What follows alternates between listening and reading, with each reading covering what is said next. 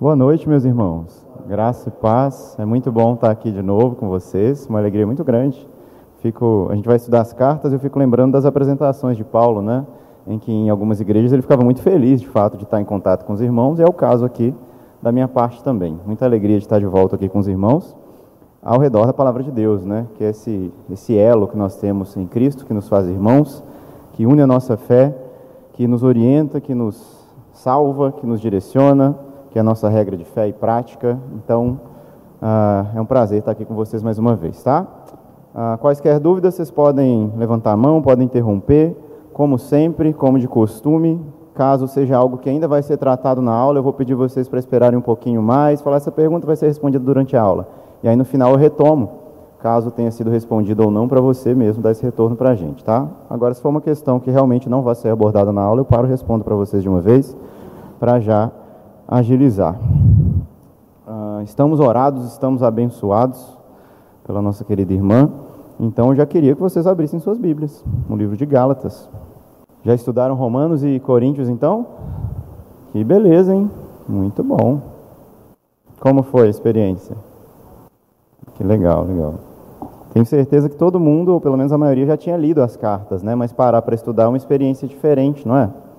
A gente passa a ter mais atenção sobre aquilo que a gente às vezes lê despercebidamente, ou até mesmo uma leitura devocional que a gente faça da palavra, né, para buscar ali o Espírito Santo, buscar a presença de Deus, um direcionamento de Deus, é muito diferente da gente parar e realmente tentar entender o propósito original daquela carta, né? Comunicar com a igreja que, para a qual foi escrita e é claro que também se aplicar a nós ah, como povo de Deus, né?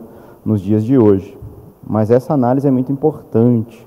A gente vai ver justamente isso aqui hoje, então.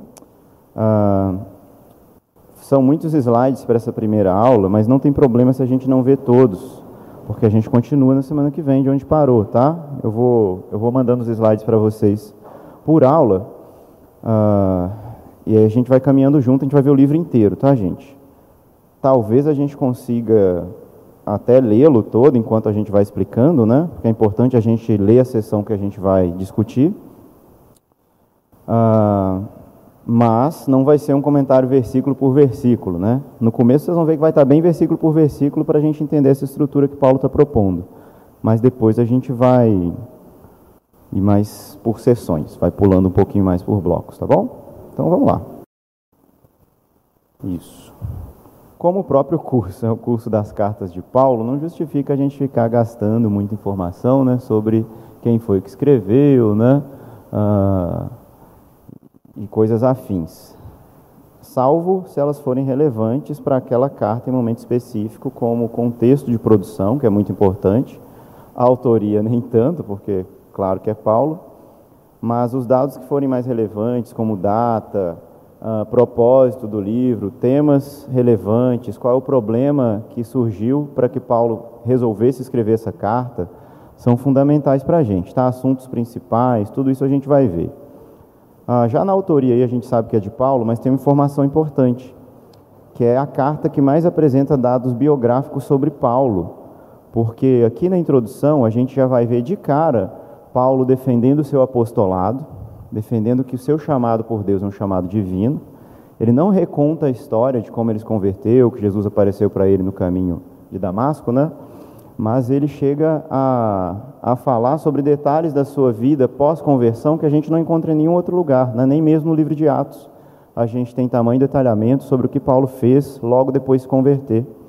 Isso a gente encontra aqui nos primeiros versículos já de Gálatas porque isso está dentro de uma argumentação. Então, a carta de Gálatas ela é a mais autobiográfica de Paulo, mas ela não é uma biografia.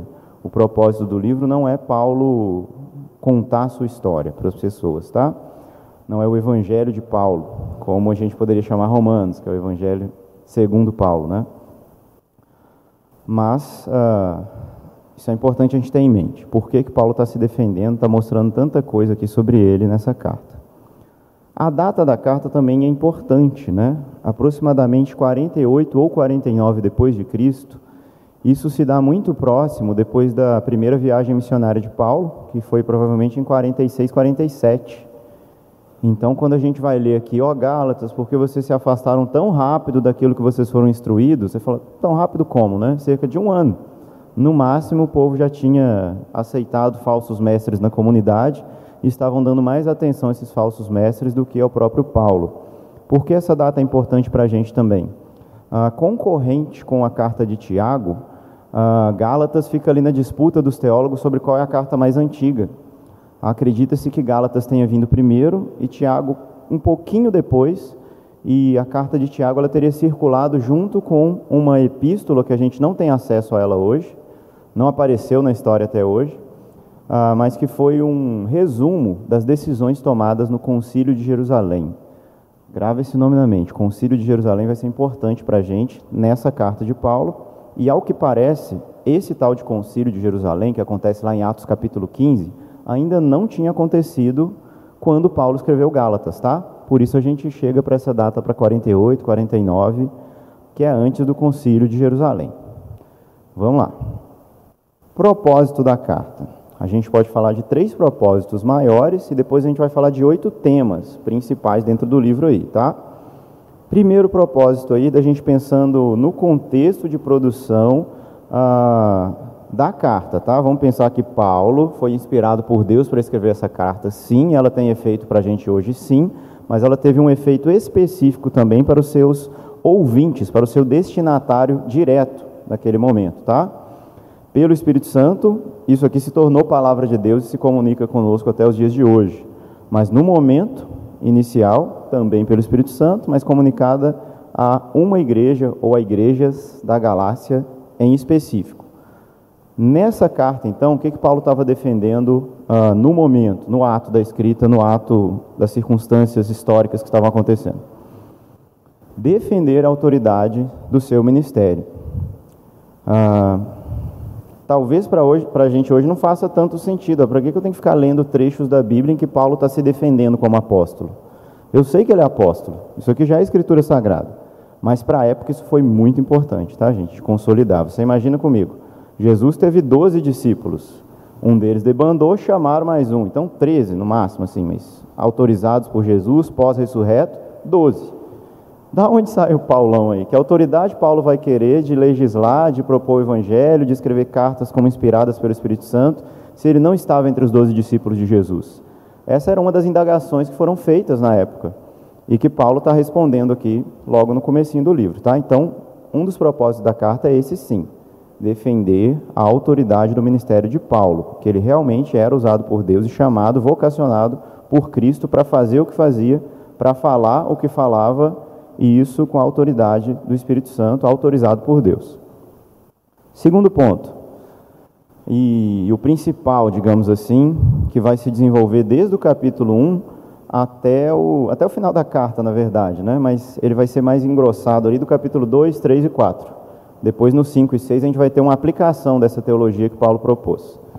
Ah, vocês devem ter visto né, que é muito comum a estrutura de Paulo, dele primeiro ter os indicativos, né, em que ele apresenta o que Deus fez, apresenta a doutrina bíblica, apresenta a história uh, do Antigo Testamento, ressignifica eventos que aconteceram no Antigo Testamento, mostra histórias de fé e vai listando essas coisas. E aí, na parte final de suas cartas, geralmente ele começa a introduzir as partes práticas ou imperativas. Né? Então, a gente tem os indicativos no começo e os imperativos no final. Nessa carta é mais misturada, parece que Paulo assim estava querendo logo resolver o assunto, então enquanto ele já joga informação uh, indicativa, ele já joga aplicação também, tá? Nas outras cartas é mais bonitinho essa divisão, inclusive a própria divisão de apresentação, oração, uh, bênção, saudação aos irmãos, louvor por alguma coisa boa que eles tenham feito, né?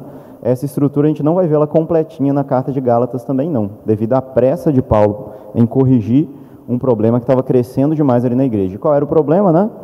Ah, a gente vai falar no próximo slide. Qual era a solução? Enfatizar a salvação exclusivamente pela graça, mediante a fé. Terceiro ponto, capítulos 5 e 6 da carta aos Gálatas, ah, elucidar sobre os limites da liberdade cristã. Tá? Se Cristo me libertou, ah, eu posso fazer tudo o que eu quiser da minha vida, de qualquer forma, eu posso viver da maneira que eu quiser? Será? Ah, ou então, se Cristo me libertou, eu devo então procurar os grilhões de novo da religião e viver amarrado, oprimido, com medo da condenação, com medo se Jesus vai voltar quando eu estou tomando banho, né? Porque Jesus não pode, vai dar problema, né? Vou estar sem roupa. Será? Esse é o limite? Paulo vai tentar trabalhar aí qual é esse caminho do meio, né? Fora do legalismo e fora da libertinagem. Capítulo 5 e 6 vão trazer isso para a gente. Vamos lá.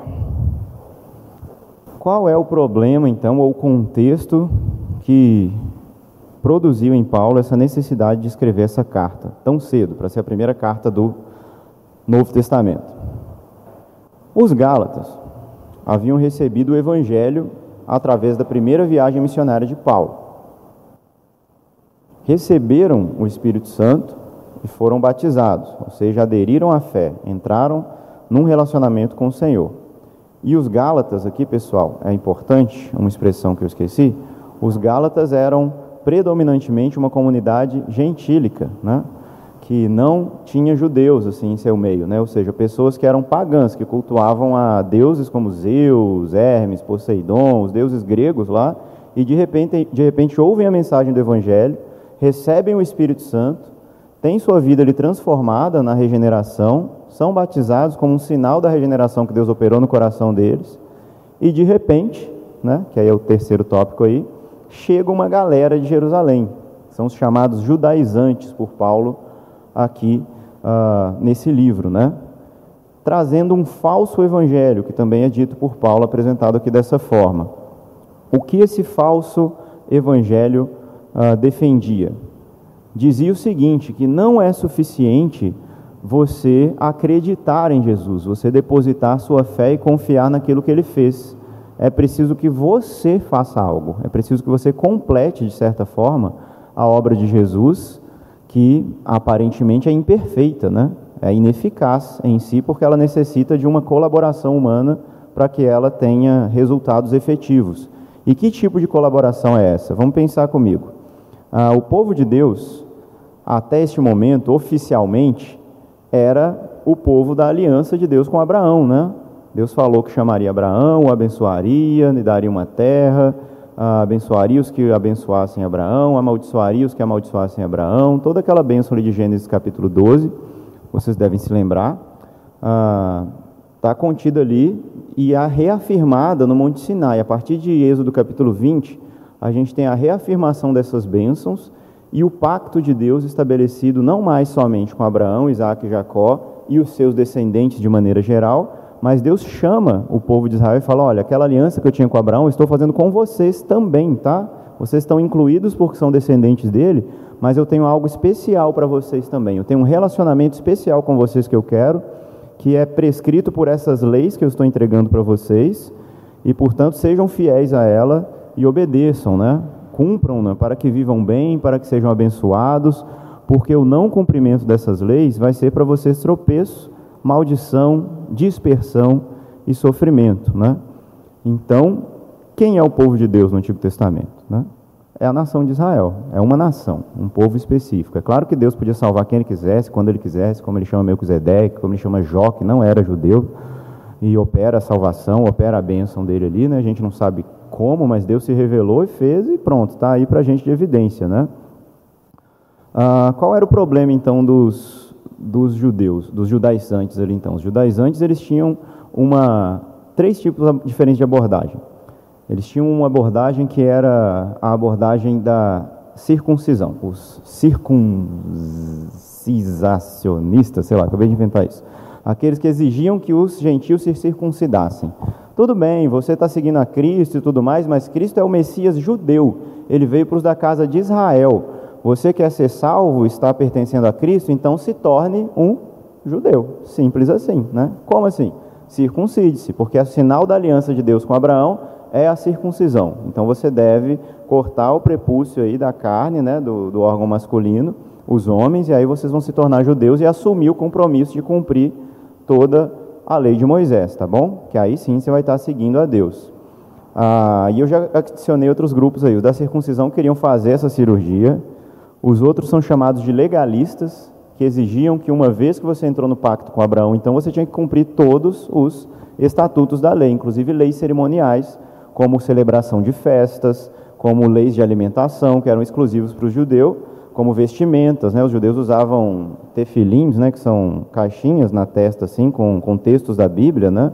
Eles usavam mantos chamados talit, que tinham quatro franjas nas vestes para lembrar de cumprir os mandamentos de Deus. Usavam a cobertura na cabeça, né? Ah, e outras coisas típicas do povo judeu. Tinha os rituais de purificação, né? Que os fariseus propunham, que sempre antes de qualquer refeição ou quando você chegasse em casa, você tinha que passar. Alguns tinham até um tanque de imersão dentro de casa. Você chegava lá, uma piscininha, né? Se banhava lá e aí você estava puro para poder ficar em casa. Todos esses ritos judaicos ah, estavam sendo impostos sobre os Gálatas para que eles pudessem ser povo de Deus, para que pudessem desfrutar da salvação plena. Porque a salvação só de crer em Jesus é uma salvação incompleta. Esse era o falso evangelho deles, tá, gente? E a gente tinha também os assimilacionistas, que de fato são bem parecidos com os outros, mas propunham que eles tinham que ser parte de Israel, de todo jeito. Né? O único jeito de ser salvo é se você se tornar um israelita genuíno. Portanto, seja um prosélito. Se circuncide, ah, cumpra a lei de Moisés, inclusive, inclusive os, as leis cerimoniais. Bom, ah, deixa eu ver se eu falei tudo. Sim, ah, outra coisa também importante. Eles defendiam, inclusive, olha, tudo bem, você pode até continuar sendo gentil, você pode até ser salvo, tudo bem, não tenho nada contra isso, mas vocês são menos abençoados do que nós, judeus, porque nós temos tanto aliança com Jesus quanto aliança com Abraão. Então, o que, que você escolhe, né? Você quer ficar só com Jesus? Pega Abraão também, que você vai ser mais abençoado ainda. Pega Moisés, né? Que aí você vai ficar, no, joia demais, você vai ser muito mais bem abençoado. Uh, os irmãos aqui, que acompanharam minhas outras aulas no ano passado, talvez lembrem né, que eu fui durante um tempo de uma congregação judaico-messiânica aqui de Belo Horizonte. Né? Durante dez anos eu fui parte lá. E o discurso uh, indireto era muito parecido com esse. Né? De que, olha, tudo bem você não ser judeu, mas você quer ser mais abençoado? Então guarda o sábado. Então celebra uma festa bíblica então, guarda a lei de alimentação, para de comer porco, você vai ver como que você vai ser mais abençoado. E sua saúde vai ganhar com isso. Né? Ainda falava isso. Né? Mesmo discurso, gente, aqui, ó, dos falsos ah, evangelistas, né? dos falsos mestres aqui em Gálatas. Com isso, né, alegando que quem era judeu era mais abençoado, eles acabavam desprezando os gentios. E a gente vai ter um episódio aqui em Gálatas de até Pedro fazendo isso. Pedro e Barnabé. Hã? Desprezava, rapaz. Na época eu era adolescente. A gente tinha um clubinho de evangelismo lá no Cefete. e assim, né? Na hora que eu pregar, assim, em vez de evangelizar, eu ficava batendo nos irmãos, né? Eh, nos crentes, né? Tá, o que é isso? Vocês estão comemorando Natal? O que, que é isso? Natal é pagão? E essas coisas afins, né? Tanto que depois lá teve uma troca de liderança lá, o pessoal falou que queria me indicar para a liderança, mas eu era muito desequilibrado. Aí não me indicaram, não. Glória a Deus por isso. né? Tenso, né? E confiança nas obras para justificação, né? Ah, isso tanto dos judaizantes antigos quanto para os de hoje, e principalmente, pessoal, muitas igrejas cristãs ainda estão com essa última tecla aí, ó. Você precisa de obras para se justificar, para ser justo diante de Deus. Ainda é um problema muito atual, ah, que foi o motivo, o estopim, né, da reforma protestante, mas que a gente, 500 anos depois da reforma, já estamos aí ouvindo isso tudo de novo. Muitas igrejas cristãs legalistas, né, que defendem uma série de ritos, de práticas, não coma isso, não ouça isso, não ande por determinado lugar, não toque naquilo, uh, não cheire, não olhe, não respire, não, sei lá, e tantas outras regrinhas, não vista dessa forma, que impedem a gente chegar no céu, né? A gente só vai chegar no céu se fizer todas essas coisas. Não estamos muito distante disso nos dias de hoje também. Por isso, Gálatas é uma carta atual também e nos comunica a verdade de Deus ainda para os dias de hoje, né? Ah, portanto, alegando todas essas coisas, o que estava em jogo ali, né? A glória de Deus e a suficiência do poder de Deus, da obra de Cristo para a salvação. As pessoas que defendiam essas coisas, elas queriam ter uma glória aí também na salvação, né? Queria que através delas ah, elas chegassem diante de Deus e falassem, ó oh, Deus, eu fiz por merecer, né? Com licença que eu estou entrando, né? E a gente sabe que não é assim diante do Senhor, né? Totalmente santo, totalmente justo. e bondoso. Deus é fogo consumidor. Aí de nós chegarmos com nossas obras e falar, eu quero isso, eu quero aquilo porque eu fiz. Né? Aí de nós. Né? E Gálatas nos lembra disso, nos ajuda a nos humilhar. Uh, um outro ponto principal ali da estrutura dos falsos mestres era a da difamação de Paulo. Sabe, uh, tem um nome para isso na retórica, só que eu esqueci. Que é. Ah, não lembro não, vou inventar não.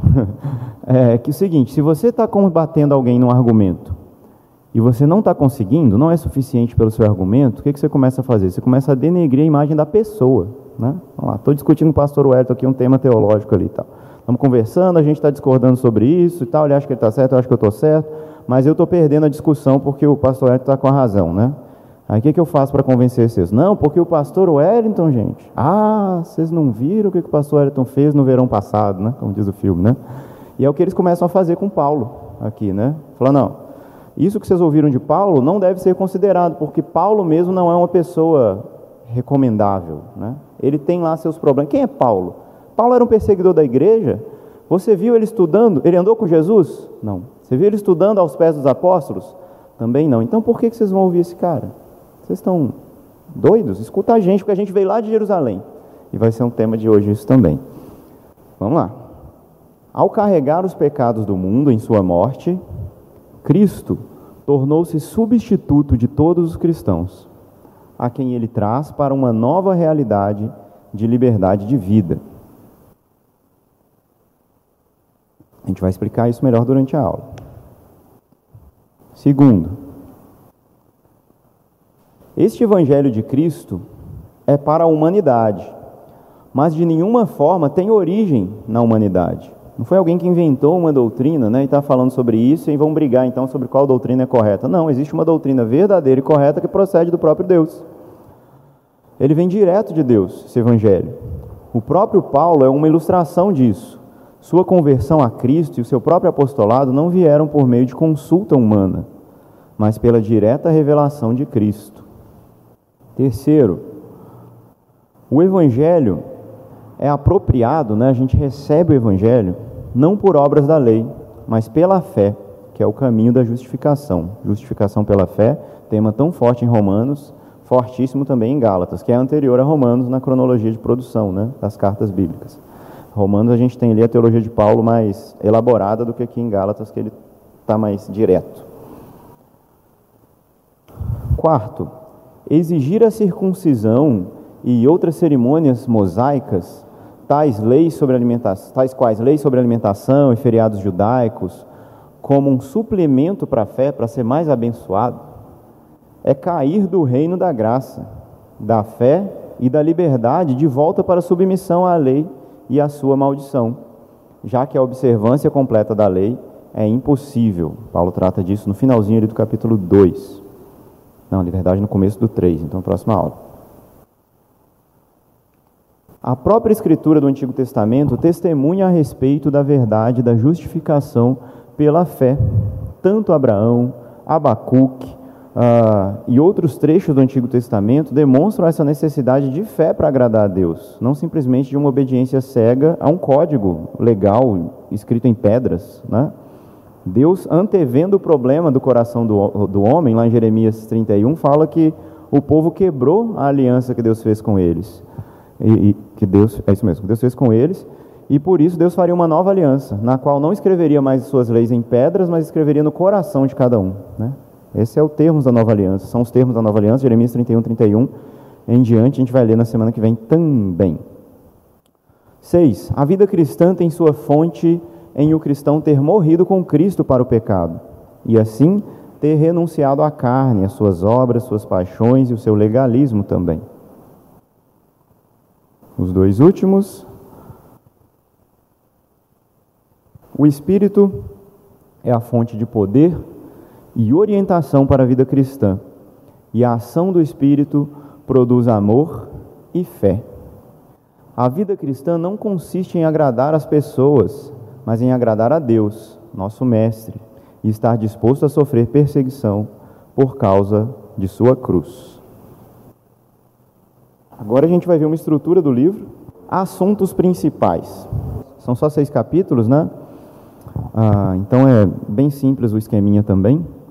A gente tem aí de cara uma introdução no qual Paulo vai saudar os irmãos e depois já começar a divertir, né? O que, que vocês estão arrumando, gente? O que aconteceu? Segundo momento, né? A gente tem três tópicos aí no segundo momento, ah, em que Paulo vai testemunhar sua experiência com o Evangelho. Primeiro, quando ele foi chamado e o treinamento que recebeu diretamente de Deus. Segundo, sua visita aos líderes de Jerusalém para apresentar ali o seu Evangelho, né? E, e então ele recebe uma bênção, uma autorização dos apóstolos sobre sua mensagem. E o seu conflito com Pedro quanto às a condição dos gentios, né? Sua exortação a Pedro, na verdade. A gente pensa em conflito, a gente pensa em duas partes brigando, né? É mais uma exortação, uma chamada de atenção de Paulo a Pedro por causa do seu comportamento. Hoje, gente, eu pretendo trabalhar pelo menos até aqui o B. Se a gente conseguir chegar aqui, já está ótimo. Senão, não tem problema a gente parar antes. Mas tudo isso vai ser tratado durante o curso, tá? Podem ficar tranquilos. Segunda, terceira parte, aliás, né? Apelos direto aos Gálatas, vocês veem que ocupa um bloco central aí, né, do livro, a exortação de Paulo especificamente sobre reconhecer a suficiência da graça de Deus e a adesão à justificação pela fé, como a justiça é imputada a nós uma vez que cremos em Jesus, sem a necessidade de ritos, de cerimonialismos uh, litúrgicos, para que passemos a ser povo de Deus, até o capítulo 5, olha, tá vendo? É bem extenso, né? E ele vai bem esmiuçado aqui, ó. Primeiro, a experiência de conversão dos Gálatas é o primeiro ponto de Paulo da argumentação. Fala, peraí, vocês estão querendo voltar para o legalismo da lei, fazer essas coisas uh, que não são necessárias para a sua salvação? Mas pensa comigo, quando você recebeu o Espírito Santo, foi por causa dessas coisas que vocês estavam fazendo ou foi por causa da mensagem da fé que foi pregada a vocês? Aí você pensa, né, o, pessoal recebendo essa epístola, né? é, realmente. Depois, Paulo apela para o argumento de Abraão, depois ele cita trechos ali do Pentateuco, Levítico e Deuteronômio, e depois vai para o profeta Abacuque com o trecho O justo viverá pela fé. Ele exemplifica né, a, como a lei tem um papel para nos guiar até Cristo, seja em termos de instrução ou seja em termos de, de condenação. Das duas formas, a lei nos empurra até Cristo. E depois ele fala da adoção que nós temos como filhos de Deus, né? Mais uma vez ali uma referência ah, anterior, que depois vai ser usada em Romanos, né? A, a, adoção, né? O Espírito que nos é dado, que clama Abba, Pai. Aí por último, não, tem mais um ainda. Questão da idolatria e adoração ao verdadeiro Deus. Os Gálatas, como eles eram gentios, pessoal, antes de conhecer o Evangelho, Paulo associa o, o fato deles quererem aplicar a lei às suas vidas uh, de maneira legalista como a mesma coisa do que voltar a adorar os ídolos que eles adoravam antes, né? Então vocês estão aí querendo de novo voltar às regras de dia que pode isso, dia que não pode aquilo, posso comer isso, posso não comer aquilo, uh, tem, tem que guardar, né, fazer o jejum da quaresma de não comer carne, tem que, não sei mais o que, falou, isso é igual o paganismo que vocês viviam antes, né? Lá quando vocês viviam aos deuses, lá que tinha essas imposições sobre vocês para que vocês fossem filhos de Deus. Hoje não tem isso. Em Cristo nós somos livres disso. Opa, passei aqui apelo ao conhecimento dos Gálatas a respeito de Paulo. Poxa, vocês me conhecem, vocês viram que eu fui com vocês, eu estava até doente, né? Por causa de uma enfermidade eu tive que parar em vocês e vocês me ajudaram, vocês quase me deram seus próprios olhos porque meu olho estava doente. Vocês falaram, não, pega meu olho, fica com meu olho, Paulo, né? Porque aí você fica bom, você prega para gente, de tanto que foi boa a experiência que eu tive com vocês e o quanto vocês foram piedosos comigo. E aí o último tópico, juízo sobre aqueles que se desviam do Evangelho capítulos finais. A vida no Espírito em amor. É, nesse trechinho aqui que a gente tem o fruto do Espírito, né? E o resumo da lei, que a lei se resume no amor. Tá aí, lei do amor. Os desejos da carne versus o fruto do Espírito. E a vida cristã do amor concreto, que já é essa partezinha final, tá? É, é isso aí. Então vamos, vamos começar. Bom que a gente vai logo para o que interessa. Então, vocês abriram a Bíblia e a gente não leu, né? Desculpa aí, gente, segurar vocês equilibrando a Bíblia aí. Agora a gente vai ler de fato. Gálatas 1, 1. A gente vai ler até o 5 de início. E depois a gente vai ler, vai lendo bloquinho em bloquinho que a gente for trabalhando, tá? É, Paulo, apóstolo, não da parte de homens, mas por Jesus Cristo e por Deus Pai, que o ressuscitou dentre os mortos, e todos os irmãos que estão comigo, as igrejas da Galácia. Graça e paz da parte de Deus Pai e de nosso Senhor Jesus Cristo, o qual se deu a si mesmo por nossos pecados, para nos livrar do presente século mal, segundo a vontade de Deus nosso Pai, ao qual seja dada a glória para todos sempre. Amém. Amém. Obrigado, irmão Saulo. Bom, gente, como eu falei, dá para ir versículo por versículo, dá para ir palavra por palavra. A gente vai começar quase assim, depois a gente vai acelerar, tá bom? Só para a gente ver detalhes importantes aqui do texto. Paulo, todo mundo conhece, né? Antigo Saulo, né? Na verdade, são, são dois nomes da mesma pessoa, tá? Eu já falei isso para vocês também em Panorama do Novo Testamento, mas quem está chegando hoje é legal a gente pensar nisso também. Na cultura do primeiro século, que existia a colisão ali de três mundos, do mundo grego, o mundo romano e o mundo judaico, os cidadãos judeus que tinham alguma interação com o mundo romano, eles precisavam adotar dois nomes. Então eles tinham o um nome judaico e tinham o um nome romano, ou grego, né? Ah, por exemplo, né, a gente tem Mateus, né, que é o nome romanizado, digamos assim, do, do discípulo de Jesus, e seu nome hebraico era Levi. A gente tem Paulo também, seu nome hebraico era Saulo, né? É, igual o nome do rei Saul, né? Saul, para o grego é Saulos, né? Ele deu uma adaptada ali, né? Aí era Saulo seu nome. Judaico. O nome romano, quando Paulo interagir com as comunidades uh, gregas ou romanas, ele tinha o nome Paulo já, tá bom? Antes mesmo de sua conversão. Não é algo que ele adotou depois porque converteu, não. Era, acredita-se, né? Que já era seu nome anterior mesmo à sua conversão. Que acontece? Depois que Paulo se converte, entretanto, ele prefere ficar usando esse nome romano dele por causa da sua missão. Ah, logo assim, sei lá, 30 anos depois da, da, do começo da pregação do Evangelho, a igreja já era predominantemente gentílica. Então os irmãos preferiam se identificar com os nomes gentílicos uh, os nomes entendidos pelas pessoas que não falavam hebraico do que pelos seus nomes hebraicos. É o que Paulo vai fazer também. Ele reconhecidamente tinha um ministério mais para fora de Jerusalém, ele vai mencionar isso aqui, né? Porque Pedro ficou com os da circuncisão e eu fui comissionado pelos não circuncisos, né? Então por que eu vou ficar falando, ah, meu nome é Shaul, tá bom? Shaul. Aí no grego não tem S, não tem sh, nem no latim. Aí os caras lá, igual a gente tentando fazer americano falar português, fazer ão, né? É, imersão, imersal, imersão, imersal, né? Paulo não ia perder tempo com isso, né? É imersal mesmo, isso aí, aleluia, né? E pronto. Então é Paulo, é nos, nas letras que vocês conhecem, nos caracteres que vocês conhecem. Eu já tinha esse nome por aí mesmo, então é isso aí. Agora, curiosamente, né, Saulo quer dizer o grande, o forte, etc. e tal, e Paulo quer dizer o pequeno, né? Acho que isso, essa sacada de Paulo fez muito sentido também, né? Ele falar, poxa, realmente em Cristo eu sou o menor mesmo de todos os homens. Se eu sou o maior, se eu sou o Saul, é o dos pecadores, o maior dos pecadores. Agora, em termos de, de estar diante do Senhor, né, sou o menor, sou ali o pequeno, o último a ser chamado, né? De apóstolo. Beleza. Então, o próprio nome de Paulo já é uma coisinha para a gente parar e conversar, tá vendo? Olha aí. Vamos para apóstolo. Apóstolo. O que, que significa apóstolo, gente? A palavra mesmo. Se você pegar lá um dicionário grego, alguma coisa assim, da época, vai lá e lê apóstolo. Ou até o final da Bíblia, tem umas chaves bíblicas, umas concordâncias. O que, que quer dizer, né? Pode arriscar, gente. Não, não é prova, não. Hum? Não é prova, não. Apóstolos, em grego, né? Vem do verbo apostoléu, é que é enviar, é enviado. É alguém enviado, tá?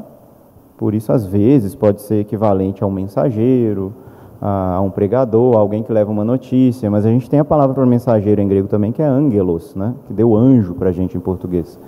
Então, o apóstolo ele tinha uma função específica. Olha só, como depende da nossa interpretação bíblica, vai afetar toda a nossa teologia. Quando a gente lê, por exemplo, Paulo falando dos ministérios, dos ofícios né, da igreja em Efésios capítulo 4, ele fala que Deus chamou uns para, vocacionou uns para mestres, outros para pastores, outros para apóstolos, evangelistas e profetas. Né? Muitas igrejas interpretam isso como sendo cargos de, de liderança da igreja, pessoas que vão à frente, ou ministérios da palavra que Deus coloca dentro da igreja. Né? Se a gente for pensar nessa forma, é, Paulo está falando que Deus chama até os dias de hoje pessoas para serem enviadas por Deus, quando a gente traduz apóstolo ali, né? Assim como ainda existem evangelistas, pastores, mestres e, as, e profetas, né? Também existiriam apóstolos, pessoas que são enviadas para pregar a palavra de Deus, fundar igrejas, né? Ah, missionários, seriam missionários fundadores de igreja. Tem um nome para isso hoje específico? Não, não, sei se tem, né? Porque apóstolo hoje, quando a gente ouve, é o quê? É o, são algumas denominações que pastor é pouco para eles, então ele tem que se chamar de apóstolo. É o que ele exige que os outros chamem ele, né? Não é algo assim, uma missão, uma função. Isso, né? Quase o reverendo em algumas comunidades, né? O apóstolo, o bispo, né? E tal. Não, não tem isso nas escrituras, né? Porém, se a gente for de outra corrente interpretativa do, desse texto de Paulo, em Efésios 4, ah, tem uma corrente, por exemplo, mais reformada, que vai dizer que ali Paulo está dizendo que alguns ministérios eram específicos para aquela época, por exemplo, os, os, não continuistas, né, que não acreditam nos dons do Espírito. Vão falar, não, hoje não tem profeta, ah, evangelista é o pastor que está pregando quando está pregando, ah, apóstolo foram só os doze, né? mas eu vejo essa outra visão como mais problemática para a gente encaixar essas missões que Deus ainda tem, de enviar pessoas, de fundar igrejas e assim por diante. É claro que existiam apóstolos com A minúsculo e apóstolos com A maiúsculo, né? no, no primeiro século. Porque, por exemplo, os doze, eles tinham uma, uma missão especial que Deus deu só para eles. Por que, que os escritos deles são considerados inspirados e os discípulos dos apóstolos né, não são muitas vezes? Alguns são, Lucas é, Marcos é, ah, mas outros não são, né? Por quê? Porque Deus não deu essa autorização para eles, né, esse ministério de serem também escritores, né, ainda que fossem apóstolos desculpa a expressão, com A minúsculo. É estranho a gente falar disso, né? Mas se Paulo tivesse escrevendo aqui entre A maiúsculo e minúsculo, ele colocaria o A maiúsculo aqui no apóstolo. Ele está se colocando no mesmo nível dos doze chamados por Jesus, tá? Porque ele também recebeu um chamamento pessoal. E de onde veio esse chamamento? Não da parte de homens, nem por intermédio de homem algum. Ele repete, ele fala duas vezes, né? Curioso que na versão do Saulo só falou uma vez, né? Ele não fala nem é, não da parte de homens, ele já vai mais por Jesus Cristo. Paulo ainda fala de novo, não, não foi homem nenhum, não, não foi homem nem homem, né? para enfatizar o fato de que ele tinha sido chamado por Jesus para fazer o que ele estava fazendo e, portanto, sendo autorizado por Jesus ali. Eu chamo Jesus como meu testemunha, eu chamo Deus Pai como minha testemunha também para atestar essa coisa que eu estou dizendo para vocês, tá? Ah, e aí ele já fala o que Deus fez, né? Que ressuscitou a Jesus dentre os mortos. Verso 2. e todos os irmãos, ah, antes do as igrejas aí que eu pus no slide, olha. E todos os irmãos, meus companheiros, para as igrejas da galáxia. Quem atesta minha autoridade apostolar? Jesus, Deus Pai e os irmãos que estão comigo aqui. E os brothers que também sabem que eu fui chamado por Deus. E eles estão escrevendo comigo essa carta, porque tudo que eu vou falar aqui, eles são testemunhas de que isso é verdadeiro. Lembra do princípio do Antigo Testamento, de como se estabelecia uma verdade, né? Chame duas ou três testemunhas e aí toda a verdade será estabelecida.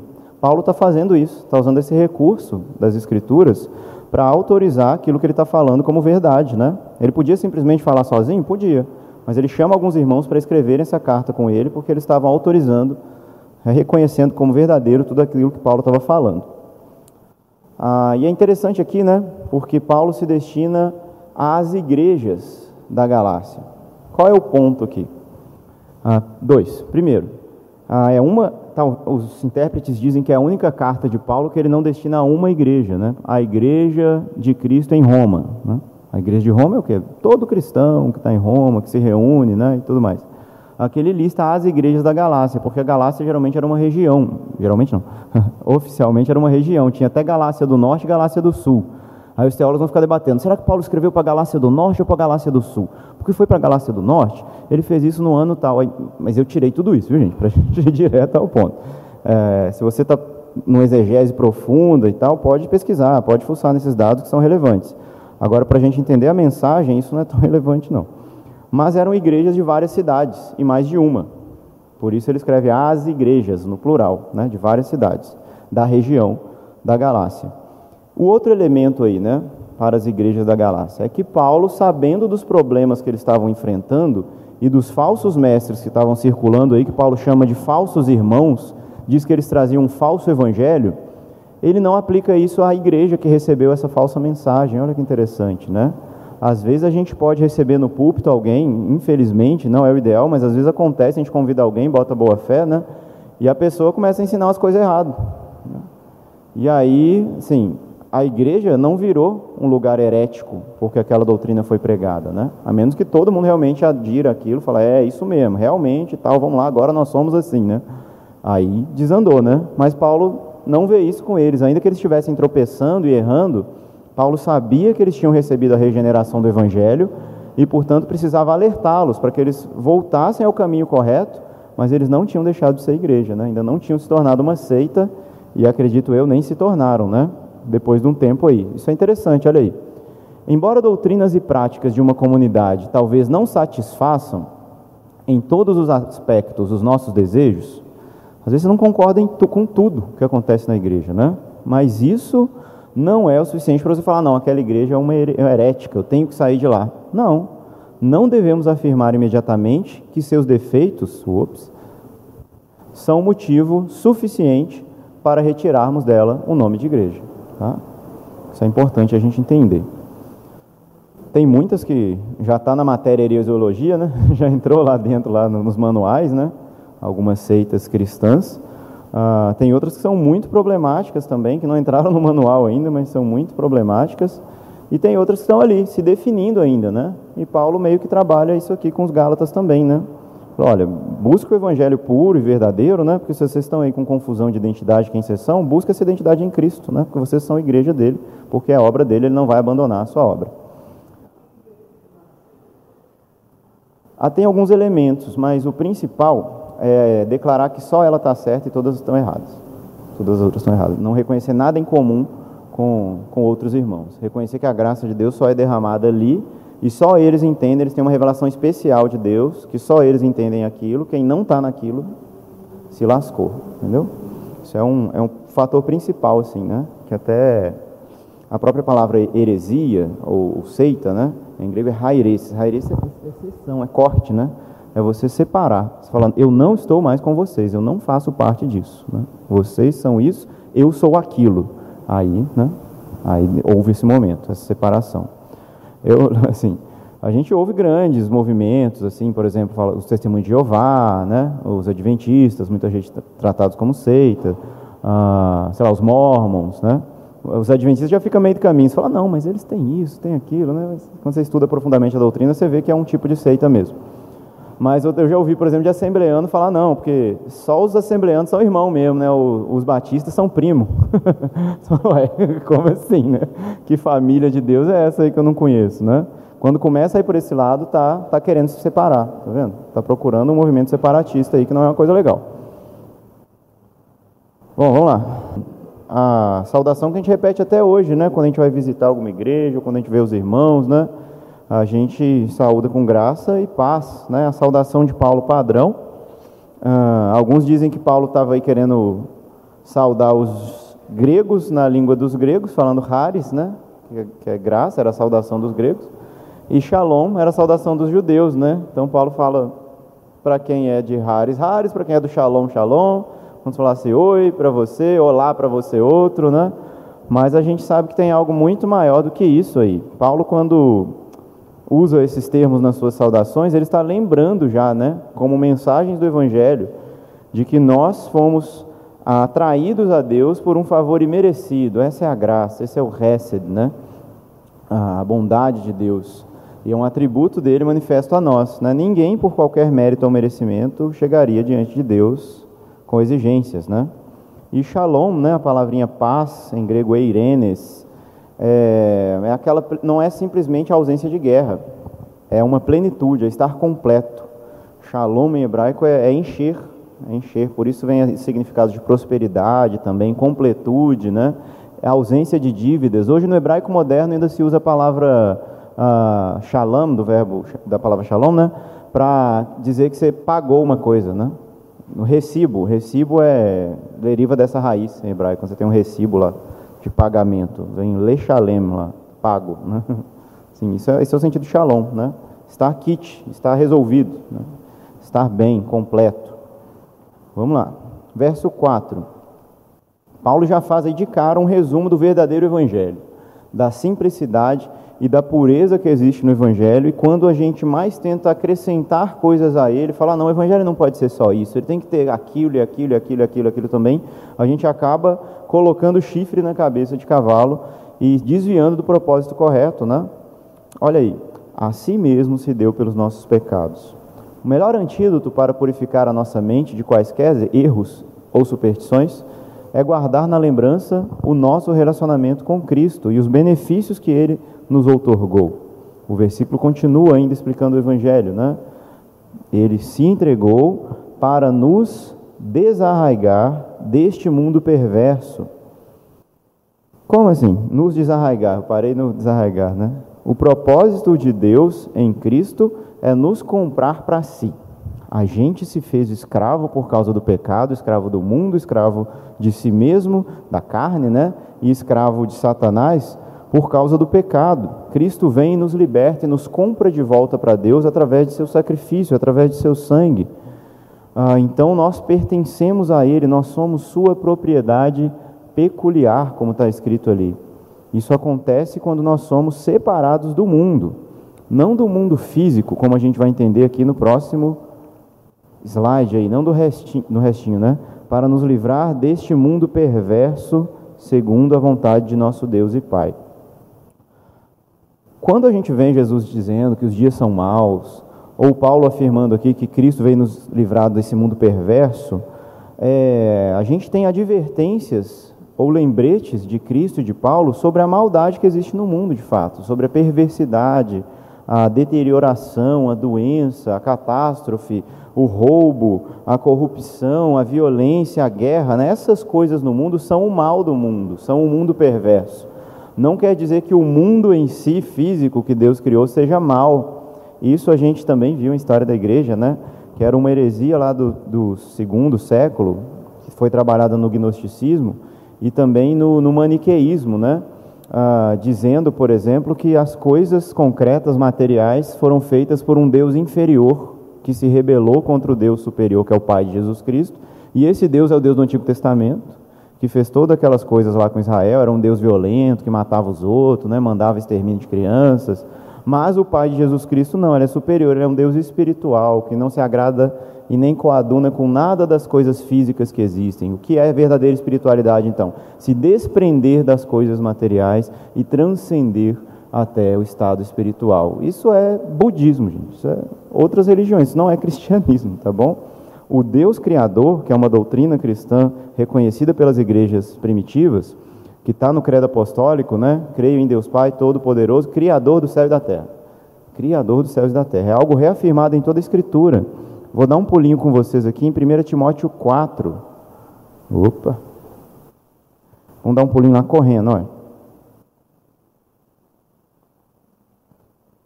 Já estava existindo na época esse tipo de falsos mestres apresentando ah, que não era necessário, ah, aliás, que Deus não se agradava de nada material que existisse, Deus só se agradaria de coisas espirituais. Olha só. Ora, o Espírito afirma expressamente que nos últimos tempos alguns apostatarão da fé por obedecerem a espíritos enganadores e a ensinos de demônios. Olha como é que Paulo classifica isso. Pela hipocrisia dos que falam mentiras e que têm cauterizado a própria consciência, que proíbem o casamento. Ah, tá, é uma coisa física e material, olha aí, né? que Deus ordenou. Exigem abstinência de alimentos que Deus criou para serem recebidos, com ações de graças pelos fiéis e por quantos conhecem plenamente a verdade, pois tudo o que Deus criou é bom. De onde Paulo está tirando isso? Gênesis 1, né? E viu Deus que isso era bom. Em algum momento Deus olhou e falou: Não é mais bom?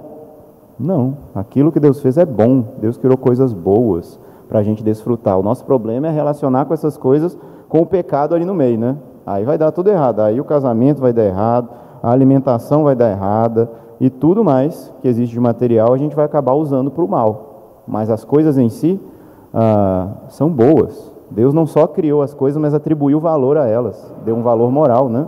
Do bem que existe no mundo, né? Ah, por isso, desfrutar de comunhão com os irmãos ao redor de um bom chá, de um bom café, de um bom churrasco, né? é bênção de Deus, gente. Né? Agora, transformar isso em glutonaria já é outro problema. Né? Mas as coisas não são ruins por si. Né? Nada, recebido com ações de graças, nada é recusável, porque pela palavra de Deus e pela oração é santificado. Beleza, voltando para o Gálatas.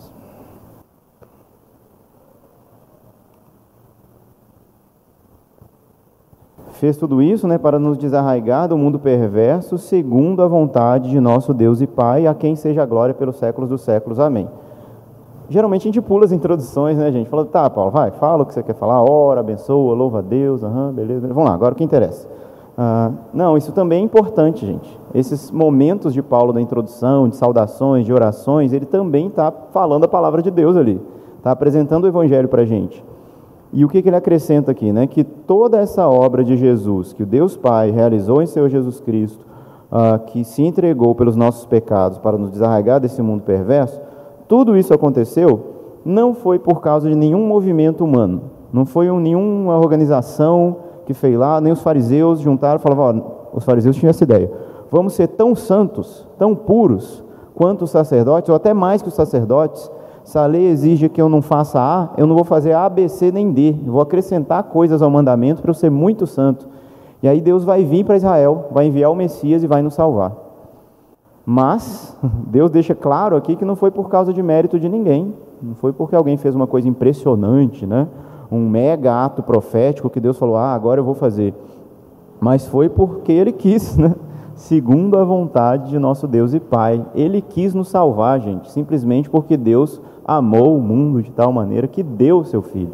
Ele quis dar, ele quis salvar, ele quis operar, ele quis atrair a gente para si, porque Deus em si mesmo já era completo. Deus não necessitava de nada de humanidade para depois brigar com ela e castigar ela e salvar alguns. O que, que Deus está arrumando? Deus está compartilhando seu amor. Deus está estendendo sua graça. Aquilo que ele tinha de perfeito no relacionamento entre Pai, Filho e Espírito Santo, ele quer compartilhar com a humanidade e trazer para si aqueles que ele decidiu alcançar. Por isso, esse segundo sua vontade, que parece algo tão, tão banal, é fundamental também, né? porque isso exclui a, a compensação dos méritos humanos. Isso também nos aponta que Cristo sofreu por nós não porque éramos dignos, pelo contrário, éramos pecadores, filhos da ira, filhos da desobediência, como Paulo diz lá em Efésios capítulo 2, mas sendo Deus rico em misericórdia, nos salvou, né? nos animou, nos deu a fé, nos deu arrependimento e a vida. Terceiro, Cristo sofreu porque esse era o propósito de Deus. Tanto a salvação quanto os meios como essa salvação foi administrada estavam no propósito e na vontade de Deus para nós. Vamos mais um pouquinho, vamos ler do 6 ao 10 e a gente vai falar mais alguns versículos e a gente já encerra por hoje. Admira-me que estejais passando tão depressa daquele que vos chamou da graça de Cristo para outro evangelho, o qual não é outro, senão que há alguns que vos perturbam e querem perverter o evangelho de Cristo. Mas ainda que nós, ou mesmo um anjo vindo do céu, vos pregue evangelho que vá além do que vos temos pregado, seja anátema, amaldiçoado, afastado de Cristo. Assim, como já dissemos e agora repito, se alguém vos prega um evangelho que vá além daquele que recebestes, seja anátema. Porventura procuro eu agora o favor dos homens ou de Deus? Ou procuro agradar a homens? Se eu agradasse ainda a homens, não seria servo de Cristo. Admira-me que tão depressa tenham se afastado por outro evangelho, né? Os Gálatas estavam afastados de Cristo não porque rejeitassem totalmente o cristianismo. Não, não, então tá, eu não quero mais a doutrina cristã, eu não quero mais Jesus, eu não quero mais essa coisa de Espírito Santo, agora eu vou virar judeu. Pronto. Eu agora eu vou virar muçulmano, vou, vou virar ateu. Não quero mais. Não era esse o problema deles. Não é que eles rejeitassem o cristianismo, e sim tinham uma doutrina de cristianismo corrompida, que ocorreu em tal proporção que só lhes restava um Cristo imaginário. Isso é muito interessante, gente, porque na reforma protestante a gente tem a redescoberta de um princípio também chamado sola scriptura de que só a Escritura é a fonte inspirada por Deus para comunicar sua vontade. Não é o Papa, não é a tradição, não é a interpretação do irmãozinho que recebe revelação lá, é a Bíblia. É a Bíblia que comunica a vontade de Deus para a gente. Ah, e o que, que Paulo está reafirmando aqui? Né? Que eles se afastaram depressa. mas ainda se diziam cristãos. É que a gente, às vezes, quer seguir Jesus, quer obedecer à vontade de Deus, mas a gente não lê a Bíblia. A gente não procura saber qual é a vontade de Deus expressa, a gente vive na intuição, né? Eu acho que isso é certo, então tá, eu faço. Não, eu acho que isso está errado, então eu faço. Até que vem algum irmão mais maduro e tudo mais, mostra a gente, oh, irmão, isso aí não é certo, não por causa disso ali na palavra. Aí você vai e fala, não, não sabia, né? Aí por ignorância às vezes a gente peca, é claro que Deus nos perdoa, né? Mas se a gente tivesse o conhecimento das Escrituras, a gente não deveria viver dessa forma, fazendo essas coisas. Ah, tem um versículo lá de João, 1 João, que ele fala o seguinte: aquele que diz estar em Cristo, né, ah, deve andar como ele andou. Né? Andar como Jesus, é tranquilo.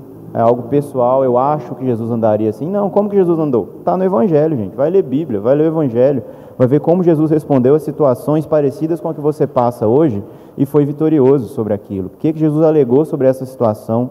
O que, que Jesus ensina? Como você deve gastar seu dinheiro, com quem você deve gastar seu tempo, ah, como você deve tratar seus inimigos, com que frequência você deve orar, como você deve jejuar e tudo mais está na Bíblia, está nas Escrituras. Como você deve responder à afronta, está lá. Às vezes a gente ignora por não querer realmente ter o acesso e a gente fica vivendo como os Gálatas aqui um Cristo imaginário, né?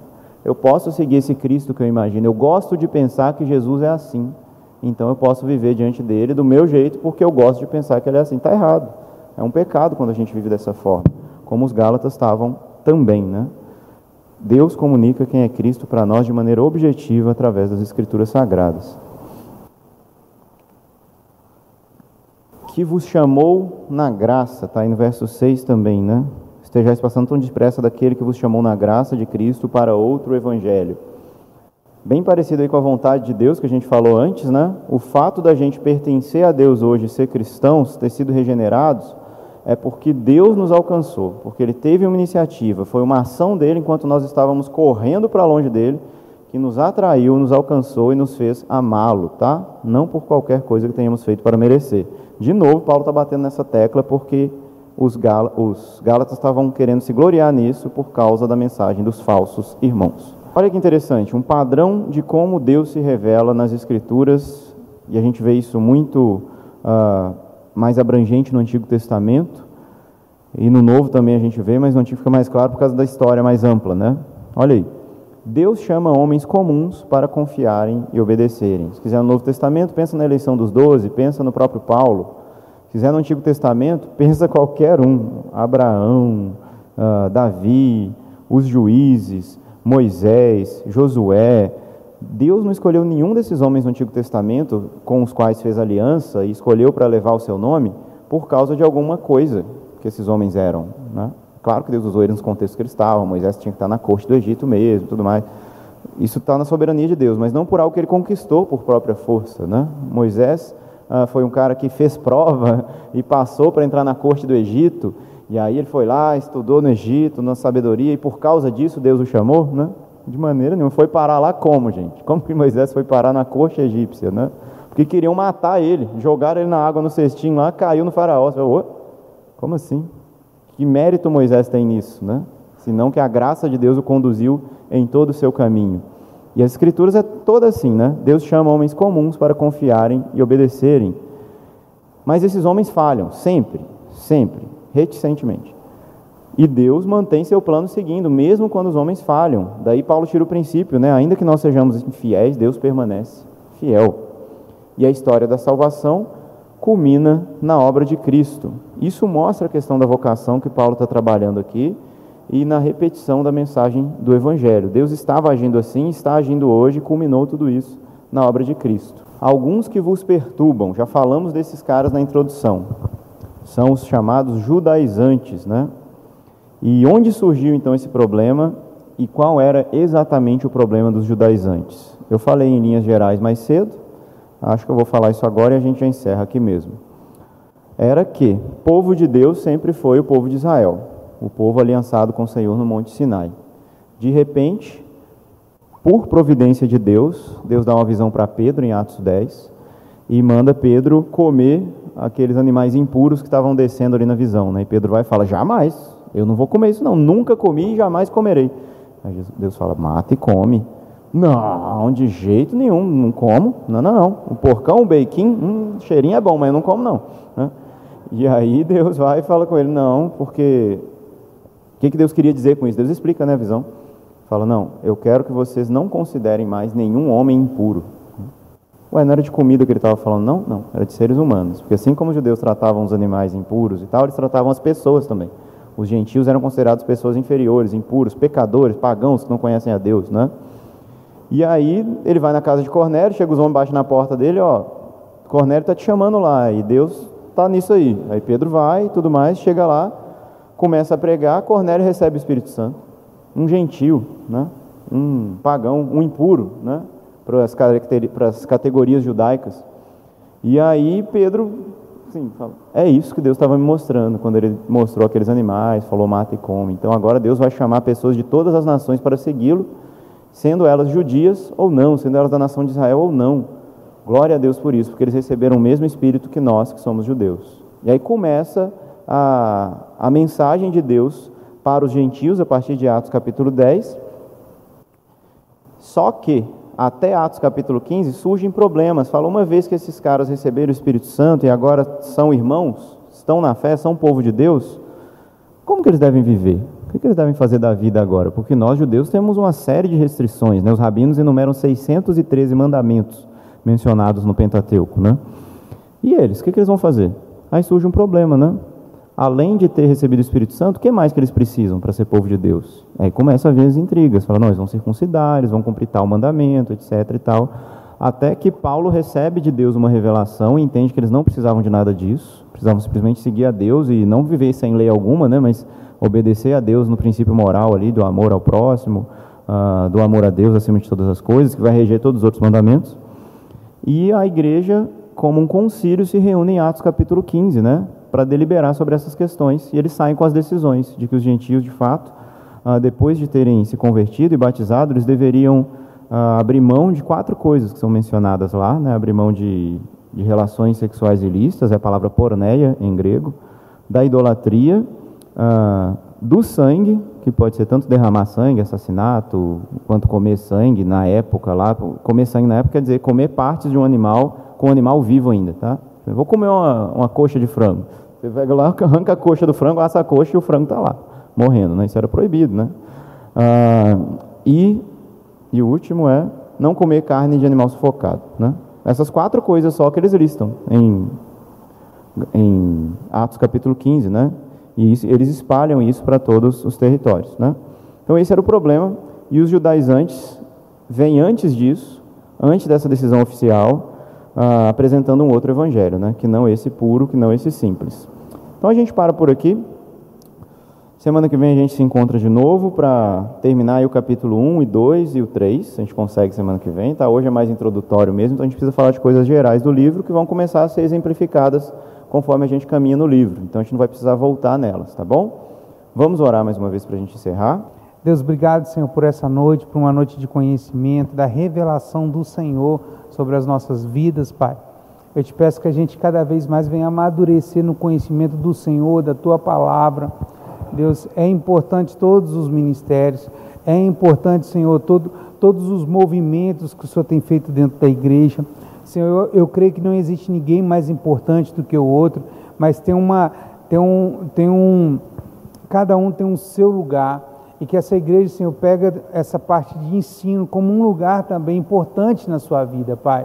Eu te peço agora em nome de Jesus que precisamos te conhecer mais e mais no relacionamento, mas também naquilo que o Senhor deixou para nós, Senhor, da tua revelação. Por favor, Senhor, que a gente possa ter paixão pela palavra, que a gente possa ter paixão pela Bíblia, Pai. É o que nós pedimos nessa noite, em nome de Jesus. Amém. Amém. Glória a Deus.